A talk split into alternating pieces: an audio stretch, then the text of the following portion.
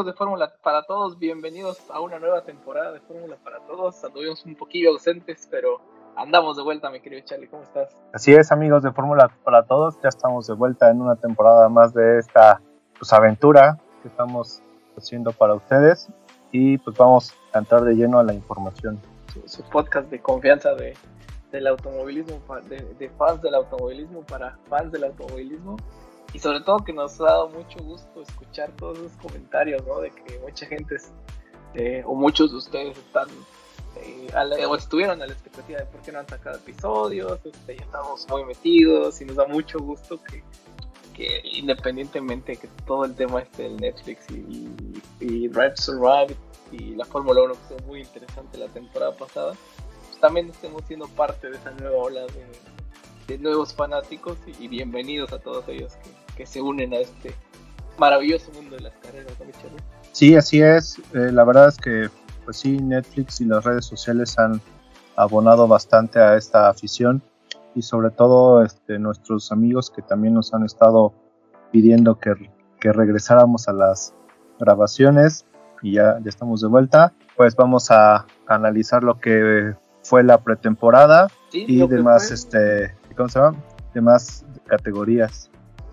Sí, la, la primera, la primera eh, impresión que nos deja la pretemporada y sobre todo la primera carrera, ¿no? O sea, una pretemporada de Fórmula 1 con muchas sorpresas, dos, dos, digamos, fechas o dos circuitos, tanto Barcelona como Bahrein, que pues dejaron o destaparon o dejaron más dudas que respuestas, ¿no? Con, con el tema de los autos nuevos, con el tema de la nueva reglamentación, con el tema de eh, los pontones, los alerones, los motores, todo completamente nuevo para, para partir de esta temporada.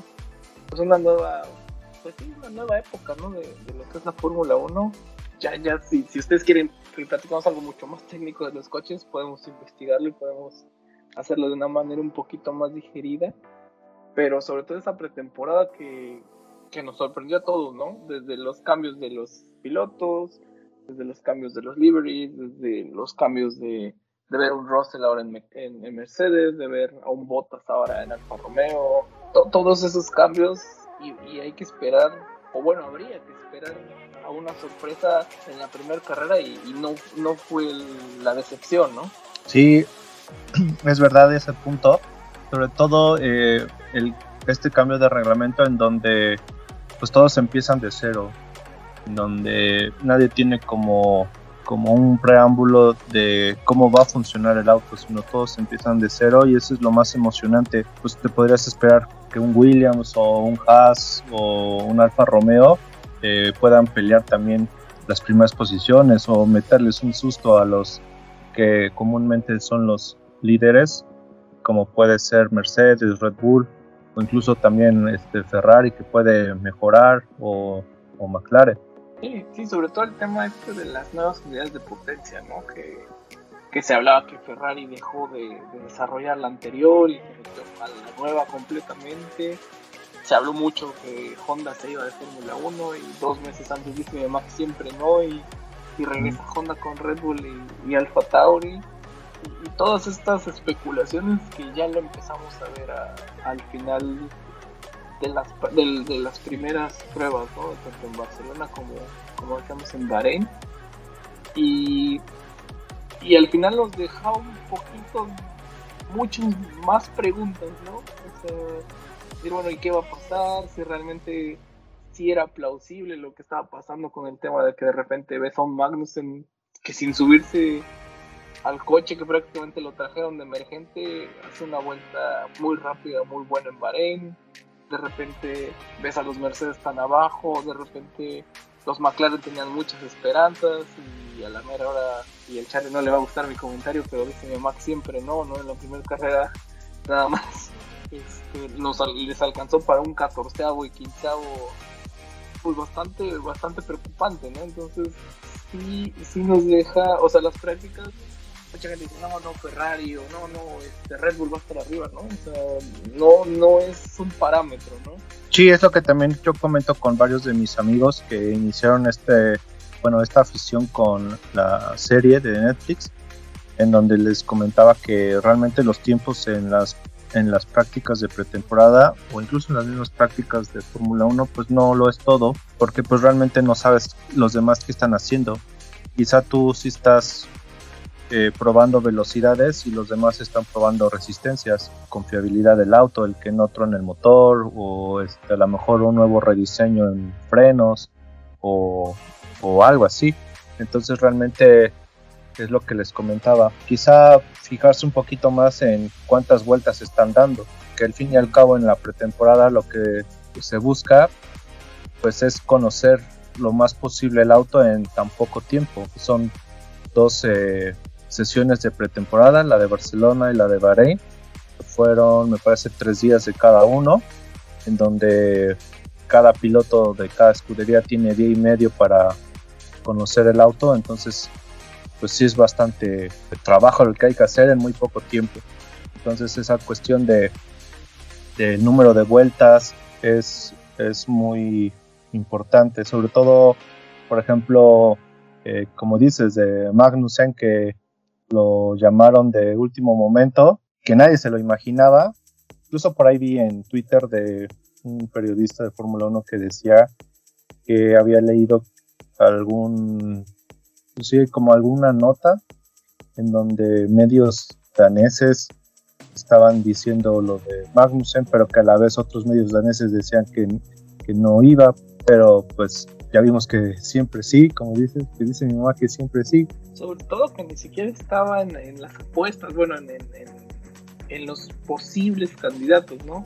O sea, se veía un Fittipaldi, eh, se veía incluso al mismo Hulkenberg, o bueno, Hulkenberg sí estuvo, pero por otras razones, al mismo Grosjean de regreso, ¿no? Y de repente... O Antonio también. O, o Giovinazzi, ¿no? Porque al final, pues Haas es como el equipo B o, satélite de Ferrari, si, lo queremos ver de, de cierta manera, ¿no? Los ingenieros de Haas también están en el centro del desarrollo de Ferrari.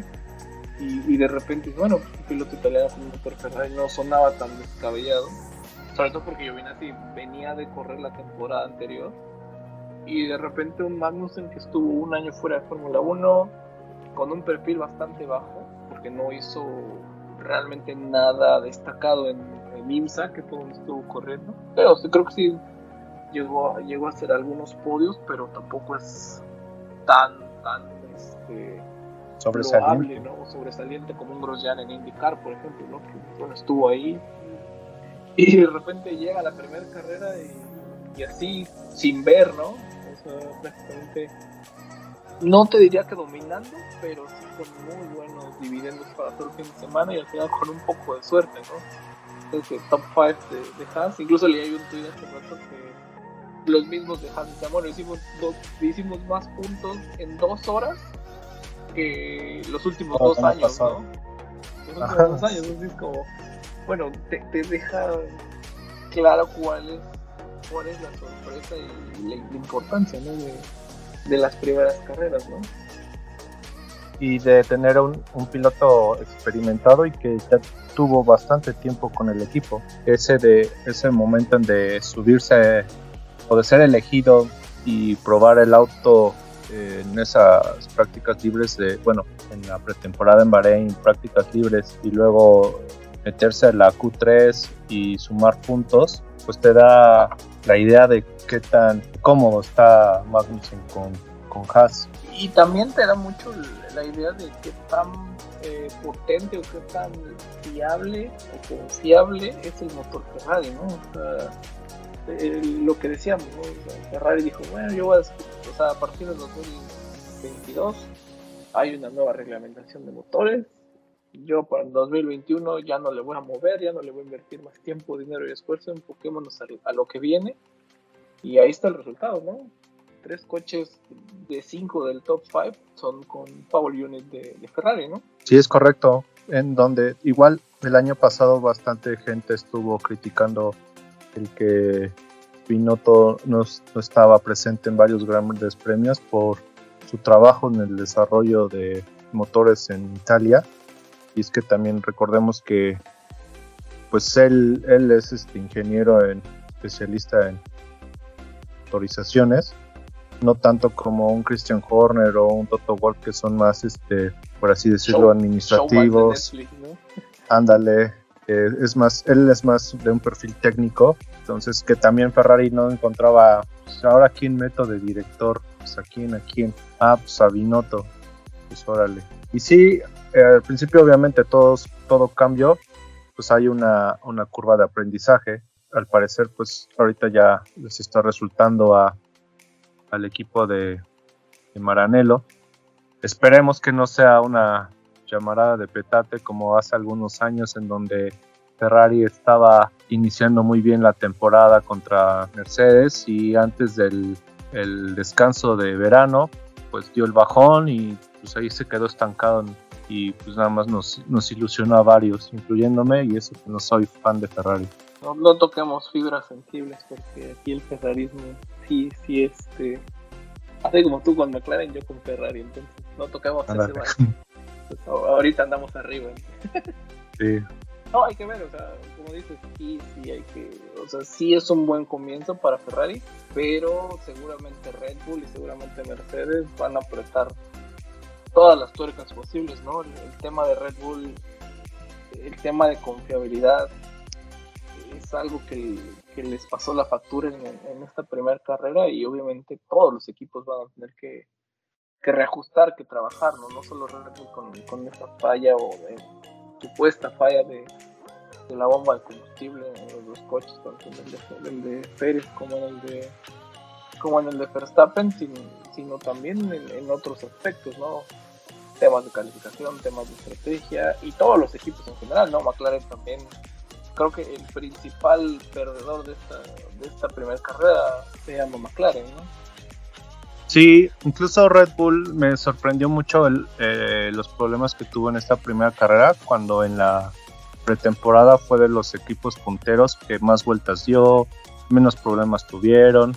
Sí tenían, eh, bueno, tuvieron problemitas en el caso de la primera turno de Checo en Barcelona, pero que supieron encontrarle el problema y sacar a- adelante el- el programa de pruebas.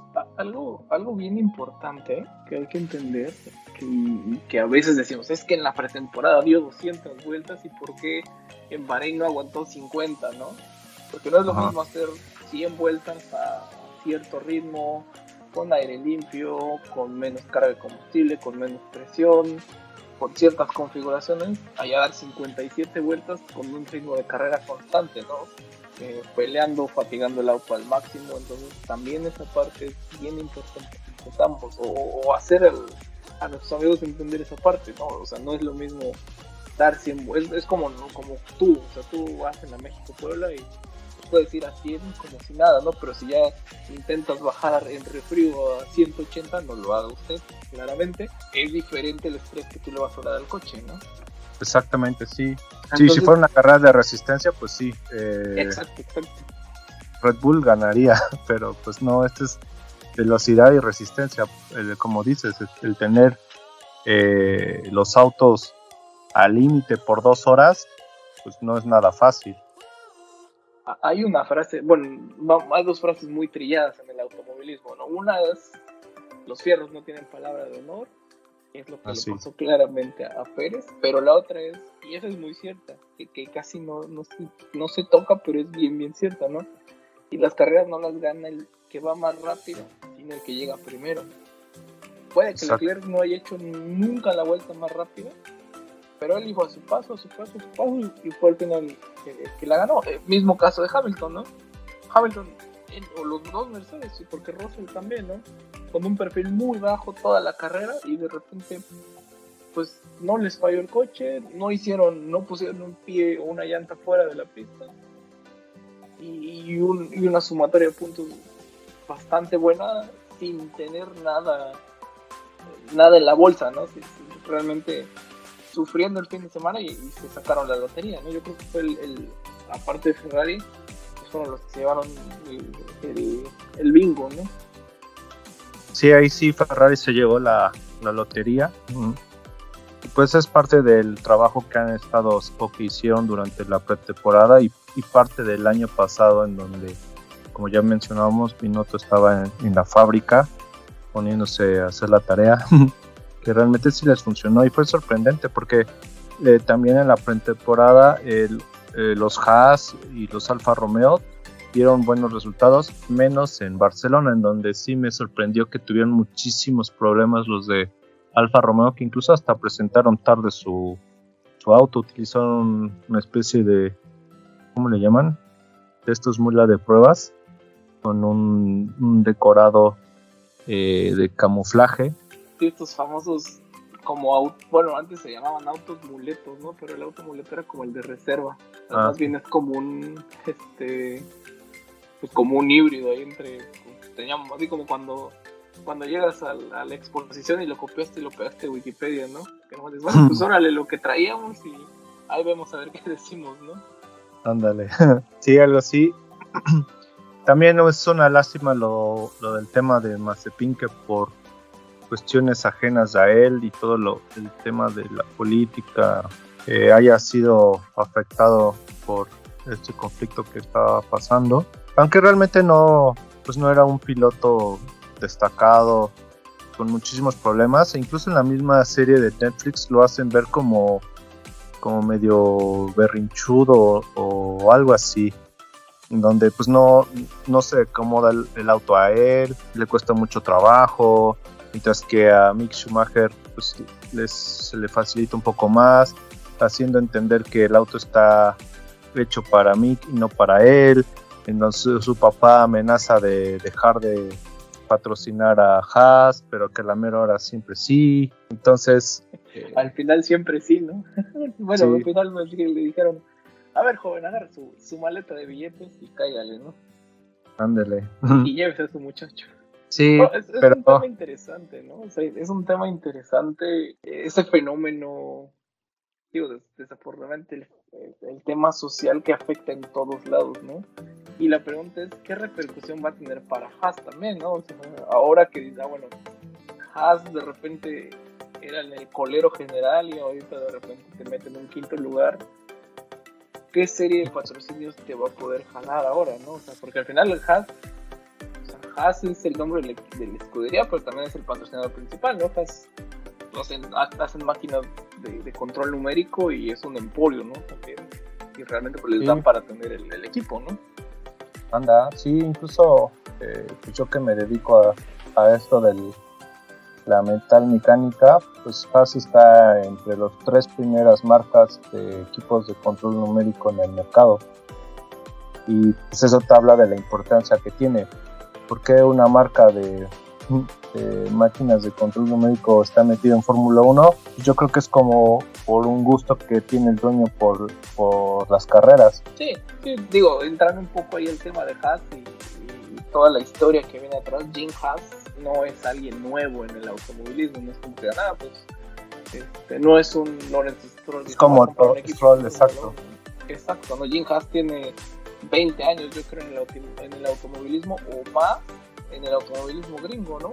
Porque él viene, o sea, él es americano y él parte de tener equipos de kart o de IndyCar o de Champ Car o de toda esa época de, Newman Haas, de Stuart Haas en NASCAR también y es multicampeón en, las categorías americanas. Por eso él sabe y conoce el negocio, por eso no es, no es alguien como Stroll que dice, bueno, pues yo traigo los millones y, díganme qué hacer. ¿no? El, Jim Haas sí es, es una persona muy, con, muy preparada y, que conoce el negocio y que poco a poco le está, le está eh, fructificando, ¿no? Y como todos ha tenido altibajos, pero pero creo que esa sociedad con Ferrari últimamente creo que creo que puede pagar buenos dividendos plus que creo desde mi punto de vista que va a tener mucho más reflectores en cuanto al tema de patrocinio no hay, hay que esperar también no sé los mismos pilotos que, que, desafortunada o afortunadamente también son parte de ese patrocinio, ¿no? Tienen que llevar sus propios patrocinadores y ahora es un poco un tema más de mercadotecnia y económico, ¿no? Exactamente, igual aparte el este eh, el que Haas aparezca mucho en la serie de Netflix también ha hecho que esos reflectores vayan enfocados a, a ellos. El, el, hecho de contratar al hijo de la leyenda de Fórmula 1 también ha hecho eso, que varios patrocinadores alemanes se metan con el equipo americano. No sé. Y el hecho, también, y el hecho también que el capital o, o el, la nueva directriz de Fórmula 1 es americana, ¿no? O, o de los Estados Unidos, porque ahora ahí tienes el Gran Premio de Austin y, y, esta temporada también se estrena un Gran Premio en Miami, desde mi punto de vista innecesario, pero bueno, al final el, el billete manda, ¿no? Y que se viene el Gran Premio de Las Vegas también. Bueno, ya lo tuvimos una vez y fue un reverendo fracaso en el estacionamiento del César Palace, ¿no? Que bueno, eso ya lo podemos contar en otro episodio de los fracasos o los peores grandes premios de la historia, ¿no? Exacto, sí, pero pues bueno, mientras ahora sí que dinero manda y pues como los dueños son americanos, pues también no me extrañaría que, que hubiera más grandes premios en Estados Unidos. Pues bien, vamos a, vamos a ver qué, qué nos depara esta temporada, pero bueno, la, es esta primera carrera muy interesante, nuevos cambios, nuevas reglas, nuevos pilotos, por ahí el, el debut de, del primer piloto chino, este Shou Juan, Shou, no sé cómo, Shou, Shou, no sé cómo se pronuncia. Este, ah, tampoco. Mm. Pero, pero bueno, que fue una actuación discreta, también en la pretemporada fue una actuación discreta. Igual creo que eh, Fórmula 1 tardó muchísimos años en como alentar o promover el talento chino, dado que tienen un gran premio en aquel país desde hace bastante tiempo y hasta apenas un piloto esté debutando.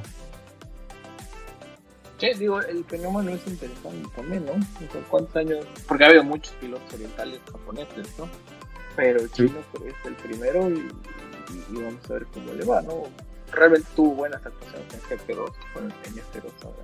Pero tiene, un coche que, que, le puede ayudar, ¿no? Realmente el Alfa Romeo se ve bien esta temporada. Como decíamos, es el primer gran premio y no construyamos castillos en el aire, ¿no? Faltan, faltan 20 más todavía y vamos a ver cómo, cómo se va desarrollando esta temporada que promete que promete muchísimo y ojalá que, que siga siendo atractiva y atrayendo más este, más fanáticos del automovilismo ¿no? como nosotros sí es correcto y de, la pretemporada pues yo creo que los los equipos que más me sorprendieron pues fue Ferrari Red Bull con su diseño medio eh, extravagante, por así llamarlo. Eh, igual Ferrari con ese diseño medio raro que, que los colores me hacen recordar el, los Ferraris de los 90. También el tema de McLaren, donde han tenido bastantes problemas con el auto, con el tema de, de los frenos que se sobrecalientan. Ahorita la salida de, de Mazepin. Sí, fueron muchas cosas para muy poco tiempo, ¿no? Pero bueno, sí. vamos a esperar qué, qué, nos depara esta temporada para ir cerrando a ver, Charlie. Vamos, vamos a echarle apuestas y números, predicciones para esta, para esta temporada. Pues mi predicción. Equipo campeón, para... piloto campeón y la decepción más grande de la temporada. Yo creo que la decepción más grande de la temporada va a ser McLaren. Estoy viendo que les está costando muchísimo trabajo como en este cambio de directiva de cuando entraba Zach Brown y salía Ron Dennis, yo creo que por ahí andan. Si bien le va, estaría peleando el cuarto o quinto lugar contra eh, Alpine y contra Alfa Tauri, pero sí está bastante complicado. El campeón sí está un poco más complicado. Yo creo que estaría entre, lo, entre Red Bull, entre Ferrari y entre Mercedes. Mercedes pues sí está empezando bastante flojito. Eh, yo creo que también es parte del diseño del auto con el no tener entradas de aire laterales como los demás. En, en ser originales en ese diseño. Hasta que encuentren bien el meollo del asunto lo pueden desarrollar eh, mucho mejor, pues ya van a poder destacar, pero mientras van a estar perdiendo, pues sí, puntos, primeras yo creo que cinco carreras. Entonces yo creo que el gran favorito hasta ahorita, pues es Ferrari para ser el, el campeón, pero no lo sé, la verdad. Ahí sí tengo, este, pues no sé, como mi opinión reservada. De pilotos, yo esperaría que la batalla sea más abierta, no solo se enfoque en dos pilotos como el año pasado, sino que se enfoque, pues obviamente, en los dos pilotos de Ferrari, los dos de Mercedes y los dos de Red Bull, aunque tristemente, pues no creo que Checo pueda eh, estar peleando los primeros puestos. Les, les sigue costando bastante trabajo la clasificación, eh, quizá un poco lo que vimos el domingo, el ritmo de carrera. Se defendió bastante bien contra Hamilton, lo cual no me extraña, pero aún así todavía tiene bastantes puntos a mejorar. Ojalá y sí haga podios esta temporada. Victorias, pues no creo que consiga una así como casi casi por mérito propio, al menos que haya problemas con los con los con los pilotos de Ferrari o los pilotos de Mercedes o incluso el mismo Verstappen como ocurrió con Baku el año pasado pues yo creo que ahorita el gran favorito pues es Leclerc Verstappen y Hamilton si tuvieras que decir uno de esos tres así en caliente eh, Leclerc yo en resumen equipo campeón Ferrari porque mi ferrarismo no me, no me puede delatar, más bien me delata. Campeón del mundo, repite Verstappen. Y la peor decepción, George Russell en Mercedes. Para mí, sí. esa es como mis, mis, este, mis predicciones para esta temporada. Pero vamos, vamos, gran premio, gran premio. Vamos a, ir, vamos a ver cómo, cómo se da esta temporada. Sí, también creo que Russell eh, le va a costar bastante el adaptarse a un equipo grande y sobre todo estar a la sombra de Hamilton, que yo creo que Mercedes va a estar apoyando sí o sí para que logre su octavo título. Y ya después de ese octavo título pues ya veremos este el gran talento de, de Russell. Pero mientras pues mm, va a estar ahí a la sombra. Igual ahorita ajá, la, la, para mí como el piloto de excepción desde el año pasado Richardo se me hace un es buen piloto pero no como en la serie, que lo dicen que tiene madera para campeón. La verdad no tiene madera para campeón y lo ha demostrado. En un equipo top, pues a duras penas como Red Bull, siete victorias y se tuvo que salir. Por todo que eh, ser el piloto uno de Red Bull, ¿no? Ah, exactamente. Le pusieron a Gasly, le pusieron a Albon, le pusieron a no sé quién más. Y a Kvyat, ¿no? También estuvo ahí. Ah, y, y, y, de todas formas no pudo con el peso de cargar a un equipo como Red Bull, ¿no? Como lo ha hecho Verstappen o, incluso el mismo Pérez, ¿no? Sí, exactamente.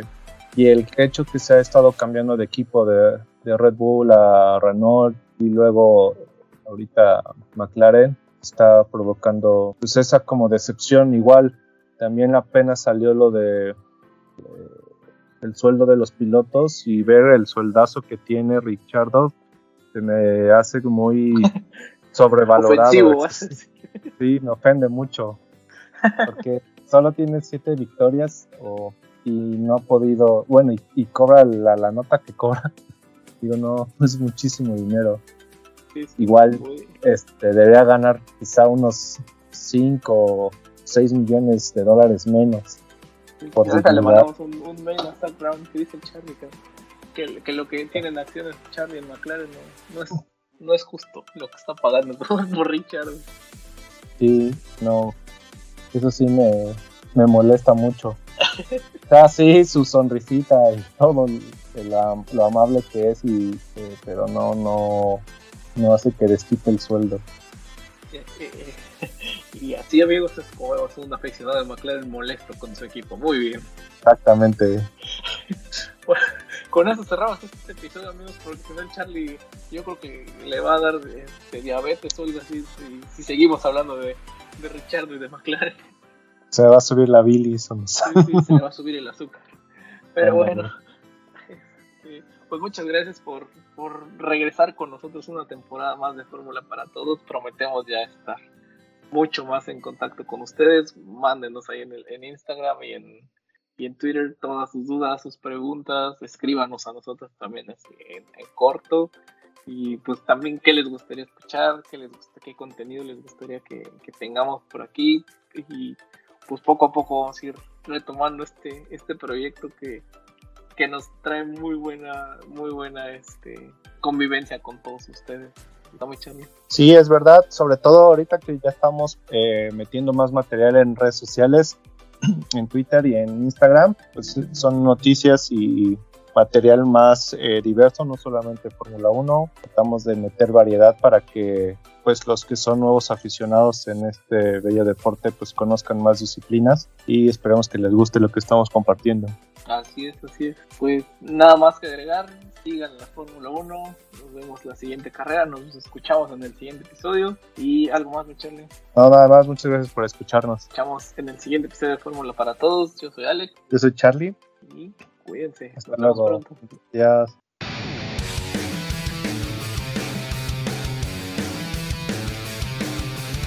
De pie, señores, Montoya gana las 500 de Indianápolis. En la última vuelta, Alex Zanardi, el tractorista, el tractorista. Este hombre maneja un tractor. ¡Viene va a ganar Fernández! ¡Ganó de Adrián Fernández.